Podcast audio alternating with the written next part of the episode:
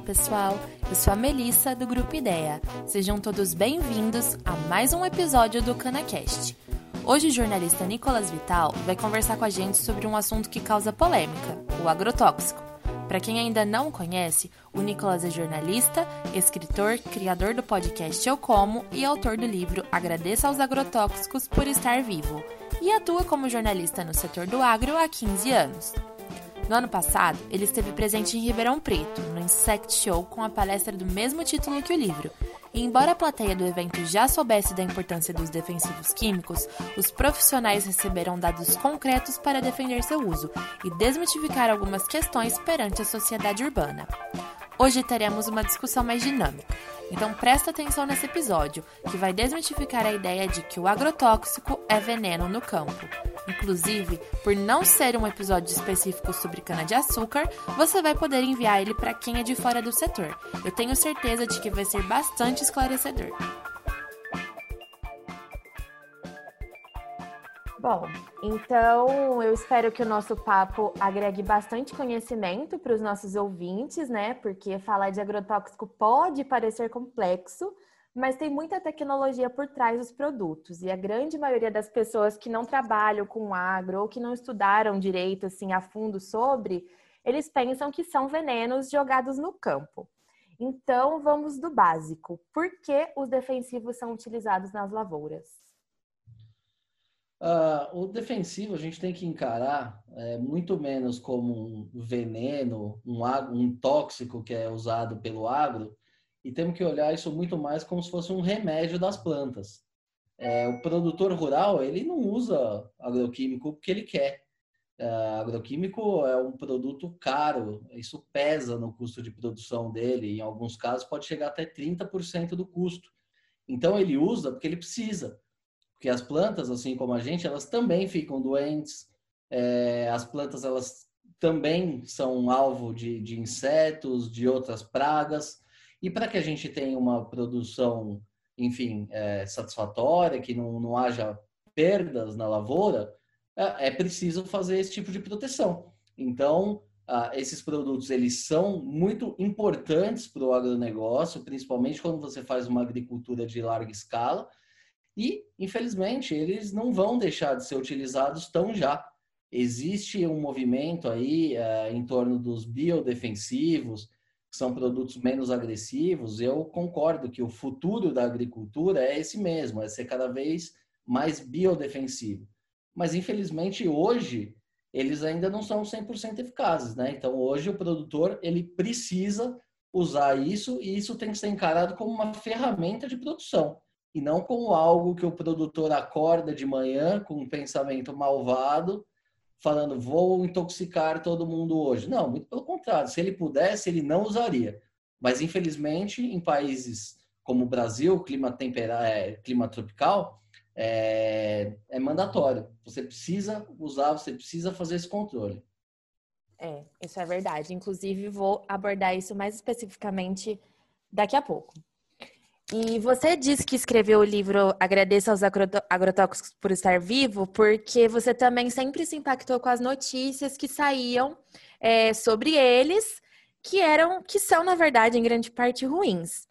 É, mas quando você começou a trabalhar com o agro, você viu que a prática é diferente. E eu queria que você contasse para a gente um pouquinho dessa história. Então, é exatamente isso. Eu sou, enfim, eu, eu morei, morei, minha vida inteira aqui em São Paulo. É, eu sou um cara bem urbano, eu não tenho ligação com o agronegócio. Ah, comecei a minha carreira no jornalismo trabalhando em revista de futebol, trabalhava na revista Placar. E eu fui convidado a, a mudar de ares, né, a trabalhar na revista Dinheiro Rural, por um editor que queria exatamente alguém que não conhecesse nada sobre o assunto. Por quê? Porque ele queria atingir um outro público, ele queria falar com o público urbano. E a equipe que estava lá, que já era muito qualificada tecnicamente, mas eles já eram muito especializados, eles já usavam uma linguagem muito difícil para o público comum, né? Vamos chamar assim, um público urbano. Ah, então eu, eu, comecei a minha carreira lá sem saber nada, então eu aprendi do zero lá na Dinheiro Rural. Eu trabalhei lá durante três anos. Nesse tempo, eu devo ter visitado pelo menos umas 200 fazendas. E eu enfim, sempre fui impactado por aquela história do agrotóxico que faz mal, que é veneno, que o produtor, enfim, passa mal aplicando. E quando eu comecei a ver tudo aquilo lá na prática, eu vi que não era bem assim. Que os produtores usavam na medida necessária e que aquilo era uma ferramenta de, de trabalho. É, assim como ele tinha um trator, que ele tinha um saco de semente, ele tinha o galão lá de, de defensivo para usar. Então, eu comecei a ver em várias culturas diferentes essa mesma situação, e aí, enfim, eu comecei a perceber que a coisa não, não batia muito com o que era falado na mídia. E aí surgiu a ideia de fazer o livro. O livro, na verdade, o nome, ele é bem polêmico, né? Ele é até um pouco agressivo, mas o objetivo é esse mesmo, é chamar atenção uh, para esse ponto, que agradeça aos agrotóxicos por estar vivo. As pessoas, ah, então quer dizer que faz bem? Não, não estou dizendo que faz bem. Mas esses produtos, eles foram fundamentais para que a gente conseguisse aumentar a produção de alimentos em todo o mundo e para que a gente pudesse oferecer uh, alimentação para toda essa população mundial. As pessoas sempre falam, ah, mas no tempo dos nossos avós era possível. Só que nessa época, até os anos 60, 50, a população mundial era de 2 bilhões de pessoas. Hoje a gente está em 7 bi e meio, com a tendência de chegar até 10 bilhões quase em 2050. Então a população só aumentou nesse período. Então não dá para a gente dar o passo mais atrás. Então qual foi a ideia do livro? A ideia do livro foi mostrar o outro lado da história que não é falado pela mídia. Então, por que, que ele é usado? Quais são os principais tipos, uh, enfim, contar um pouco do perigo das pragas, da ameaça das pragas, né? Que são, esse é um problema invisível para quem é da cidade, eles não entendem muito bem sobre isso. E o livro traz críticas também, assim, não estou passando pano. O livro, ele fala que o, o, uso incorreto pode sim trazer problema, porque é um produto químico e qualquer produto químico, se usado em excesso, pode causar problema. Então a ideia é essa, é ser um contraponto nesse senso comum aí, e acho que tem, tem rendido bons resultados, porque muita gente, é, quando eu faço palestras, quando eu converso com pessoas de fora do meio, falam, nossa, mas é assim mesmo que funciona? Por que, que é, a gente só ouve o lado ruim? Eu falo, ah, então, porque o, o que vem de jornal é notícia ruim, né? Então, assim, falta um pouco de informação para a sociedade, principalmente nas cidades, sobre esse assunto. E a ideia do livro é isso, é, é jogar luz sobre esse outro lado também da história. Uhum. E falando em, em informação, no ano passado você teve presente aqui no Insect Show, em Ribeirão. E na palestra você falou, mostrou a relação entre o consumo de alimentos orgânicos e o de alimentos não orgânicos. E na palestra você classificou esse mercado como de meias-verdades. E uhum. eu queria saber quais são essas meias-verdades que você se referiu e se existe diferença nutricional ou de segurança alimentar entre os alimentos orgânicos e não orgânicos. Bom, uh, antes de qualquer coisa, eu quero deixar claro que eu não sou contra os orgânicos. Os orgânicos uh, são alimentos, enfim, que pertence a um nicho muito específico de mercado. Hoje, no Brasil, os orgânicos representam meio por cento do mercado. O, o, os outros 99,5% da população ainda consomem alimentos convencionais. E o que a gente vê é que as pessoas seguem vivendo cada vez mais e melhor. Então, isso não está impactando. Agora, sobre essa questão das meias-verdades, uh, é um pouco isso perante a ciência, não existem diferenças entre os alimentos orgânicos e os convencionais. Isso não sou eu que estou falando, são vários estudos no mundo. E quando eu digo das minhas verdades, é isso, porque quando você é, ouve alguém falar, algum defensor, ou você vê alguma coisa no, no jornal ou na TV, tem sempre aquela história, não, que os orgânicos são mais gostosos, que eles são mais nutritivos, eles são mais sustentáveis. E, e, essas são, são três mentiras, porque eles não são mais nutritivos, e isso tem uma pesquisa ampla feita pela, uh, por uma universidade nos Estados Unidos, que avaliou, fez uma re, reavaliação de mais de 300 estudos, e eles não chegaram a nenhuma, uh, chegaram à conclusão que não existe nenhuma diferença nutricional entre o, os convencionais e os orgânicos. Essa questão de ser mais gostoso. Também, o, o ITAL, né, o Instituto de Tecnologia de Alimentos aqui do, do, do estado de São Paulo, fez uma análise durante dois anos também, usando é, equipamentos eletrônicos, tentando ver se existia alguma diferença palatável entre esses alimentos. E não existe também. O que pode existir é diferença de acordo com o método de produção.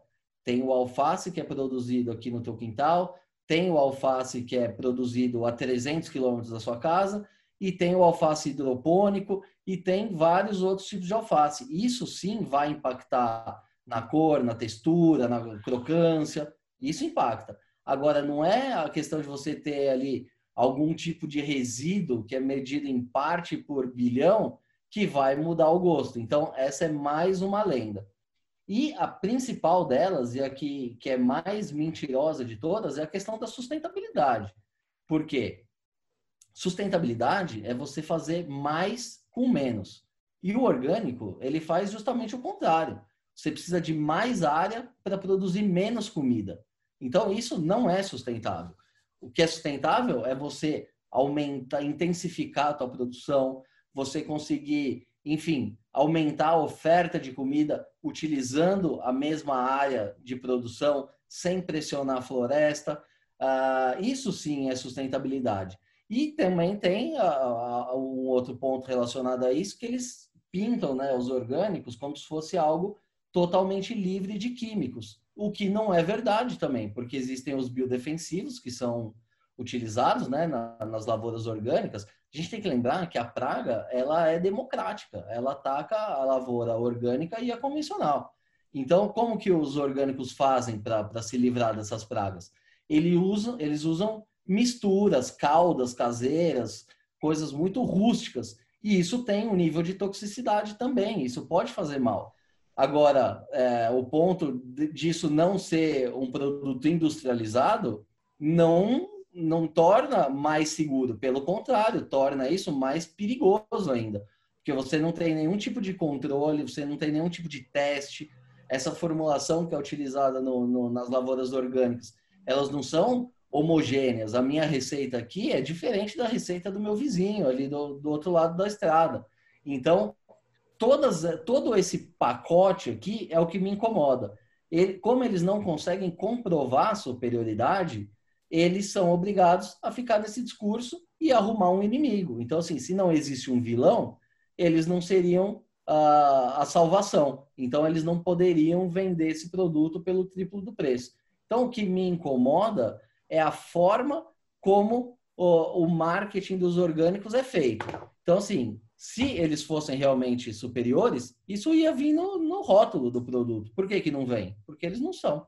Então, o que me incomoda é isso. Não tenho nada contra, é um mercado que vai crescer ainda, só que é muito restrito, mesmo em países mais desenvolvidos, eles representam muito pouco do mercado ainda. É, você acabou de falar agora que você acredita que é um mercado que vai crescer. Então, com o passar dos anos, você acha que dá para a população brasileira viver só de orgânicos? Não, isso, isso nunca vai acontecer.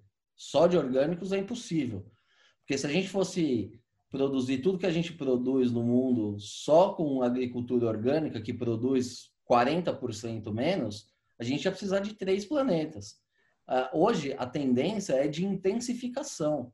As áreas, elas são finitas. As áreas que tem para produzir já estão aí produzindo. Tem muito pouco espaço ainda para a gente aumentar a produção. Tem, assim, pastagem degradada que a gente pode converter para agricultura, tem algum, algum, alguns poucos espaços, mas as áreas, grande, grande parte das áreas já estão em produção. Então, o que, que a gente tem que fazer? É aumentar a produtividade no mesmo espaço. Agora, os orgânicos vão crescer? Vão, eles vão sair de 0,5% para 2%, 3%. A gente tem que lembrar que os Estados Unidos, que é o, um dos países mais ricos do mundo, onde há o maior mercado de orgânicos, uh, o, o, mercado lá é de 5%.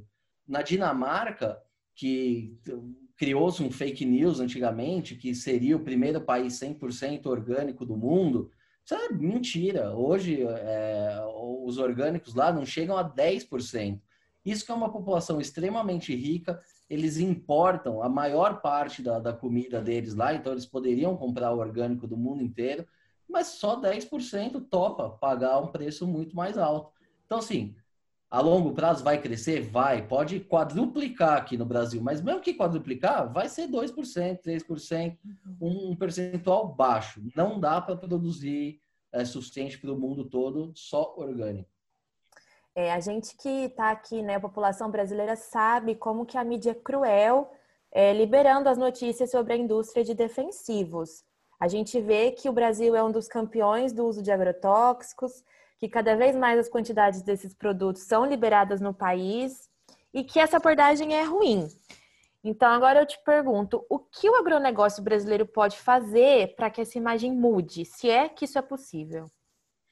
Antes de responder a tua pergunta, eu queria é, fazer um comentário sobre a pergunta em si. Uhum. Você disse que o Brasil é campeão mundial no uso de agrotóxicos. É, as notícias que a gente que, vê por aí, geralmente, é, né? A grande maioria. Então, e, e a questão da, das liberações, isso é muito importante. O Brasil é campeão mundial no uso de agrotóxico no, em faturamento. É o país onde as indústrias mais ganham dinheiro. Agora, se você pegar em volume utilizado, assim, tem que pensar, tudo no Brasil é mais caro. Se você comprar um celular, é mais caro. Se você comprar uma camiseta, é mais caro. Então, o defensivo também é mais caro. Então, por isso, em faturamento, o Brasil é o maior mercado. Agora, se você pegar em volume utilizado, a China é a campeã mundial disparada. Ela usa quase cinco vezes mais do que o Brasil. Os Estados Unidos também usam mais do que o Brasil. Isso que os Estados Unidos e a China, eles usam só durante alguns meses do ano, porque durante o inverno eles não usam nada. O Brasil produz até duas, três safras, planta o ano todo e usa menos do que eles. E aí, qual é a conta mais honesta a ser feito? Quanto que a gente usa em quilos por, por, por hectare, né? E aí você vê que o Japão, por exemplo, que é o país que tem maior expectativa de vida, que tem os menores índices de câncer, eles usam 10 vezes mais agrotóxico do que o Brasil proporcionalmente. Então, essa história que o Brasil é campeão é uma lenda. Essa história também uh, que o Brasil libera muito produto, que o Brasil é o paraíso do, das empresas que jogam aqui tudo que é proibido lá fora, é mentira também. Porque é, essas novas aprovações que vêm sendo feitas, em geral, grande maioria, mais de 95%, são de genéricos. Quando surgem medicamentos genéricos, todo mundo comemora, porque pode comprar um remédio mais barato. Agora, quando é, são genéricos dos defensivos, aí o povo chia, aí não pode. Então, assim, isso não faz nenhum sentido. E mesmo as novas tecnologias, elas são fundamentais para que a gente use menos ainda, porque os novos produtos que, estão aí na fila para ser registrados, eles são menos tóxicos, você tem que usar menos quantidade para eles surtir efeito, eles têm, enfim, é, outras moléculas que, que são mais eficazes no combate às pragas. Então, o fato da gente ter novas possibilidades é um ponto bom e não um ponto ruim. Não é porque o produtor vai ter cinco opções que ele vai usar cinco. Ele vai pegar, vai avaliar qual deles uh, que atende melhor a sua necessidade e aí ele vai escolher qual que ele vai utilizar. Ele pode escolher um que tem uma tecnologia elevada, ele vai pagar um pouco mais caro, mas ele prefere, ok. Mas vai ter o produtor também que prefere um produto ali genérico, uma tecnologia um pouco menos atualizada, mas que funciona no caso dele, ele vai gastar menos. Ótimo também. Isso é, é, é liberdade. O produtor tem que ter liberdade para escolher o que mais se adequa. Agora, respondendo a tua pergunta, o que, que o agronegócio poderia fazer? Primeiro ponto é comunicação.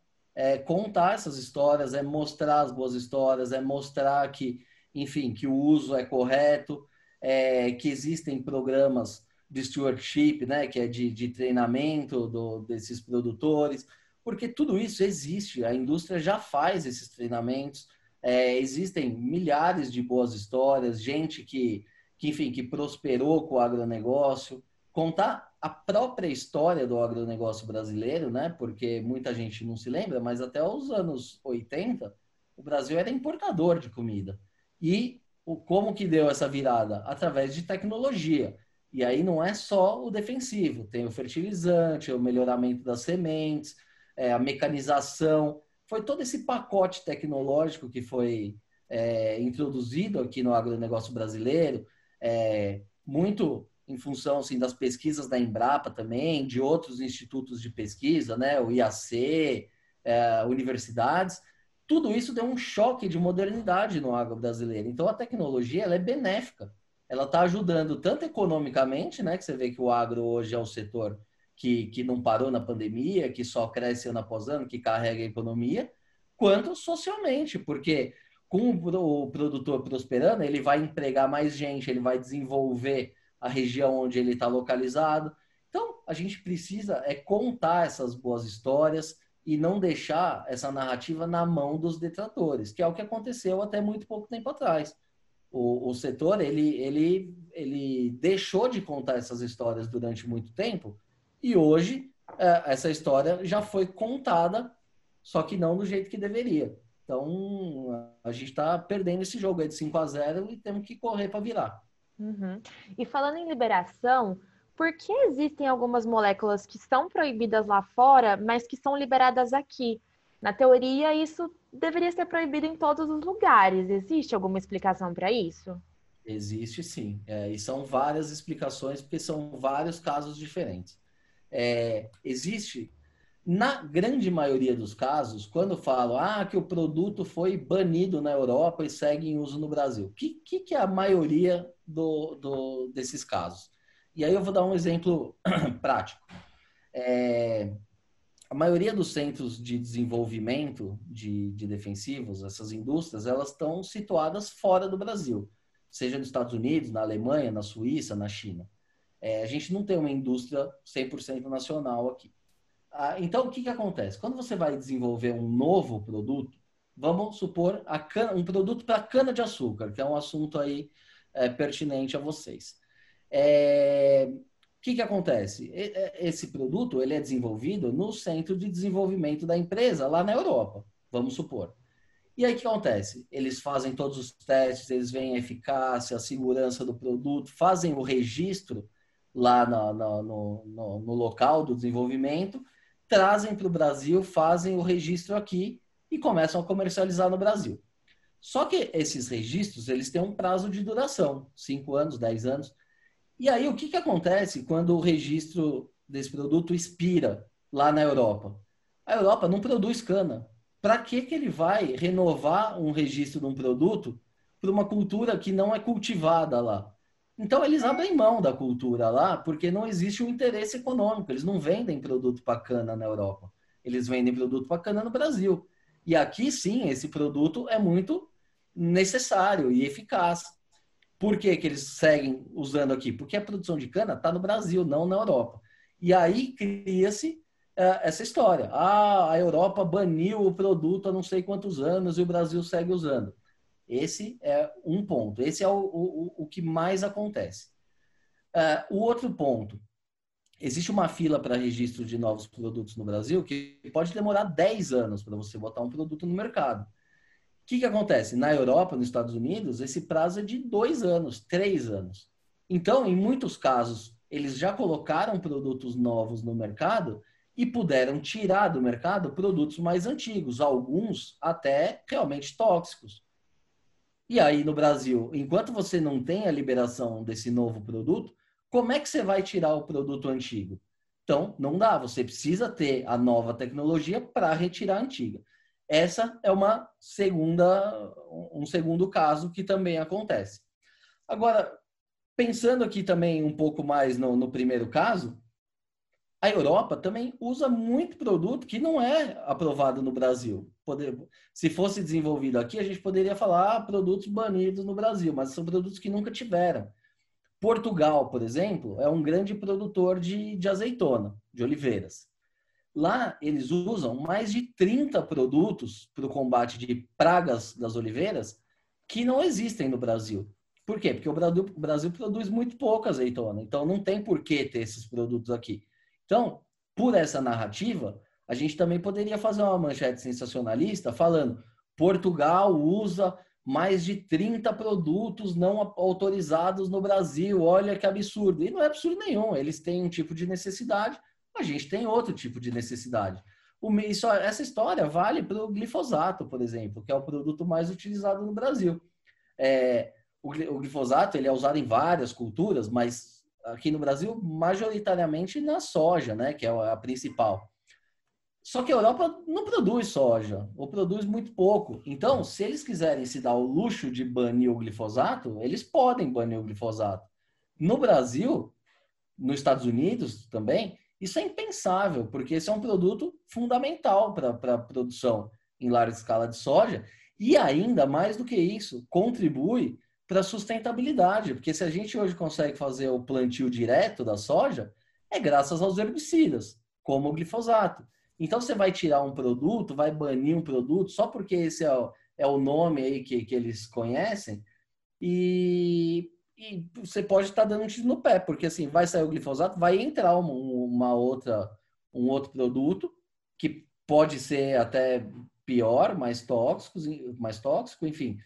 É, esse tipo de discussão tem que ser baseado em ciência, não dá para deixar na mão de, de artista, de cantor, celebridade esses caras entendem de outras coisas.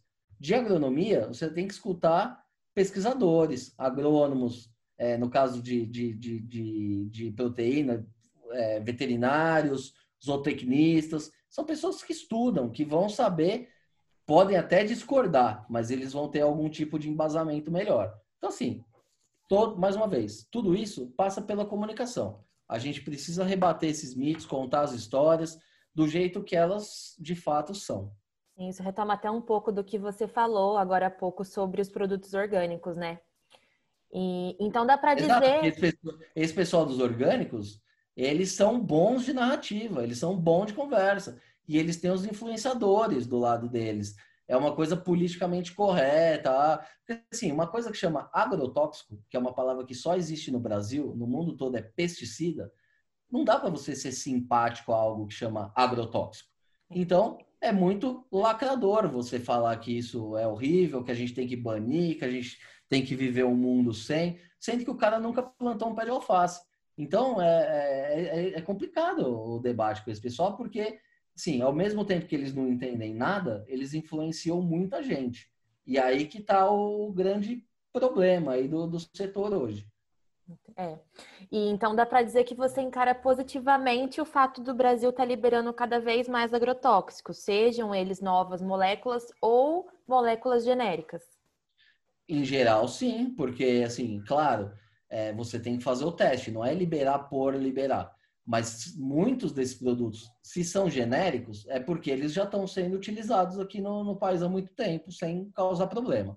Se são produtos novos, você precisa ter uma avaliação, uh, uma avaliação uh, dura com ele, uma avaliação séria. E o Brasil faz uma avaliação séria. Para você colocar um produto no mercado hoje, você tem que ter aprovação do, além do Ministério da Agricultura, né, que testa a, se ele é eficaz agronomicamente, também do Ministério da Saúde, via Anvisa, que faz os testes em relação à saúde, e o Ministério do Meio Ambiente, uh, via IBAMA, que faz os testes relacionados ao, ao meio ambiente, claro, a fauna e a flora.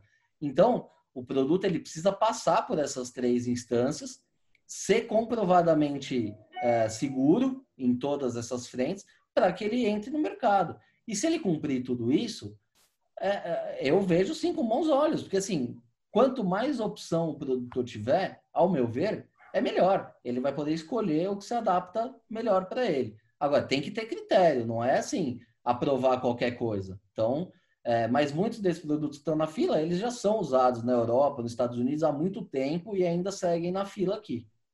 A gente estava falando agora há pouco de novas pesquisas e genéricos afins. Essa semana, o IDEA liberou no Clipping uma notícia sobre a nova pesquisa da Universidade Federal de Goiás. É, os pesquisadores descobriram um fungo obtido das raízes de uma, de uma orquídea do cerrado que pode controlar as doenças das plantações de arroz, tomate, soja e cana. E de acordo com a instituição, a aplicação desse fungo nas plantas pode reduzir o uso dos agrotóxicos.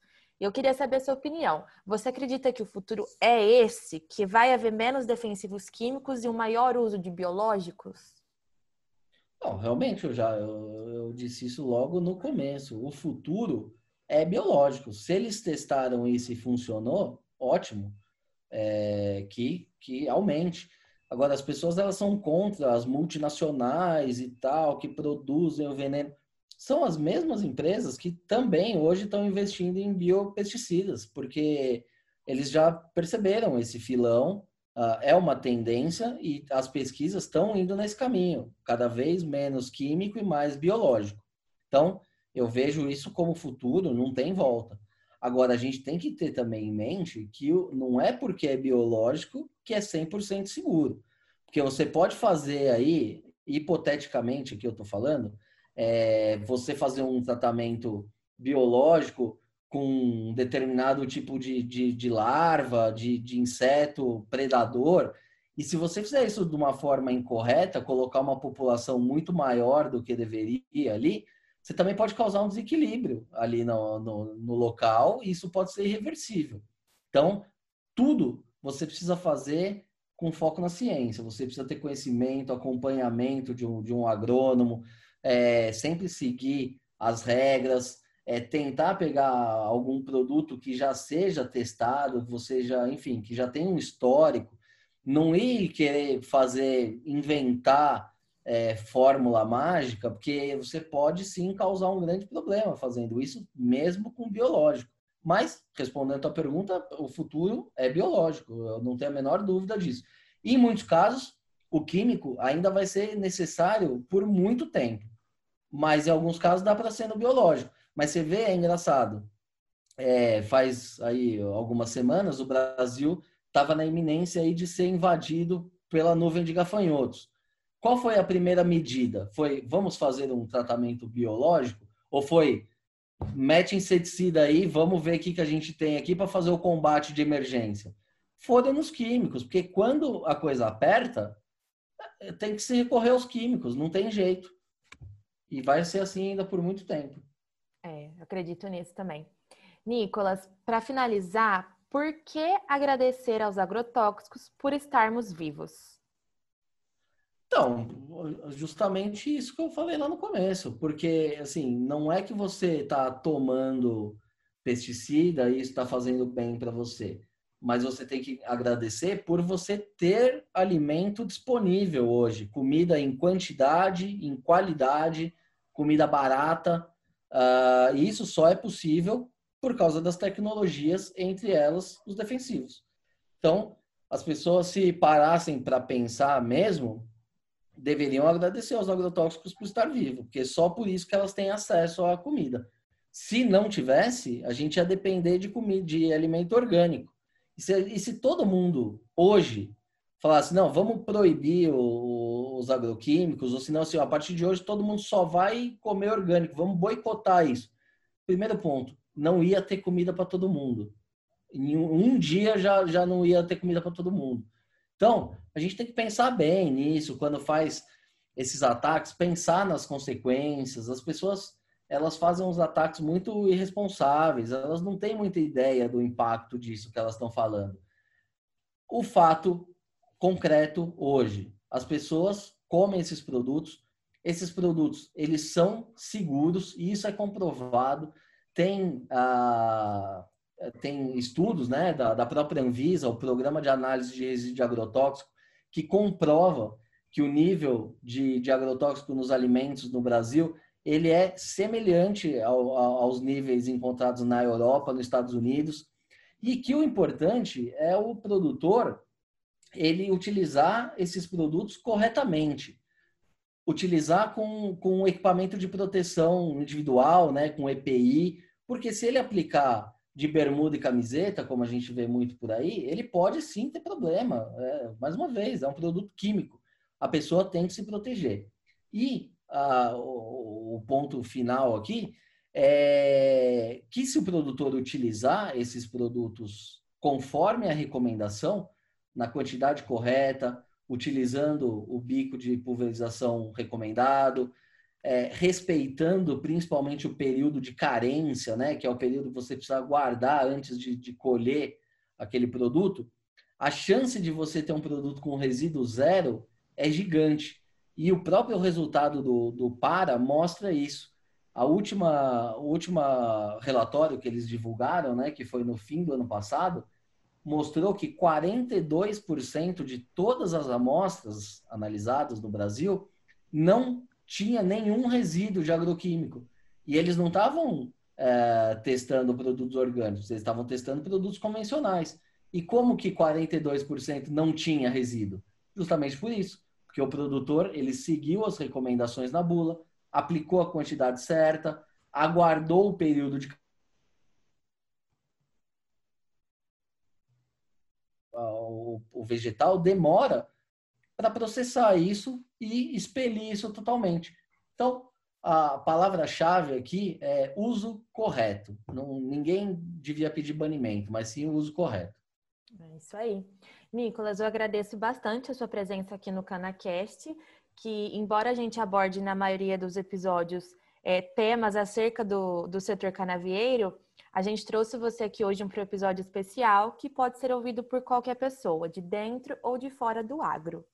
E para quem quiser saber mais sobre os mitos dos, dos defensivos, a gente recomenda a leitura do livro do nosso convidado. Agradeço aos agrotóxicos por estar vivo. Nicolas, onde as pessoas podem encontrar seu livro?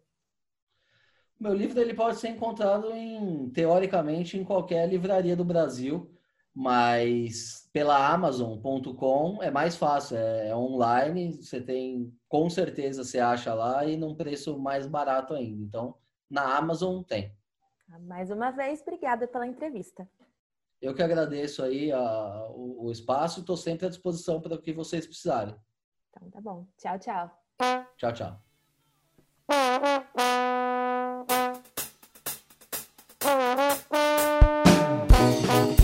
Bom, tema de grande debate, né? Se você acha que mais pessoas precisam ouvir esse episódio e desmistificar a ideia sobre o uso dos agrotóxicos, compartilhe. Vamos contribuir com a informação correta sobre o agronegócio brasileiro, que é tão importante para a alimentação da população mundial de mais de 7 bilhões de pessoas. Você pode acompanhar todas as notícias do setor e também sobre como o mercado tem se adaptado ao uso dos agroquímicos no nosso clipping de notícias. Basta se inscrever no site www.ideaonline.com.br. Nos vemos no próximo episódio. Até logo!